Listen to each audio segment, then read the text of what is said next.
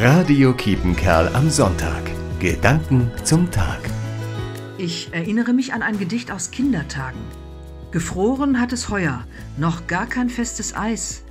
Das Büblein steht am Weiher und spricht zu sich ganz leis: Ich will es einmal wagen, das Eis, es muss doch tragen. Wer weiß? Ein kleines Kind will was riskieren. Wer weiß, raunt die Vernunft, wie das ausgeht. In diesen Sommertagen raunt die Vernunft. Leute, reißt euch zusammen, riskiert nichts Unnötiges. Einige urlaubsreife Menschen hören weg, wird schon nichts passieren. Und sie wagen sich raus auf das Eis des abstandlosen Vergnügens. Hoffen wir auf Vernunft, bei allen, die keine Kinder mehr sind, bevor das trügerische Eis der guten Zahlen erneut bricht. In der Bibel heißt es, suchet der Stadt Bestes. Wir sind füreinander verantwortlich in dem, was wir tun und auch in dem, was wir lassen. Machen Sie es gut.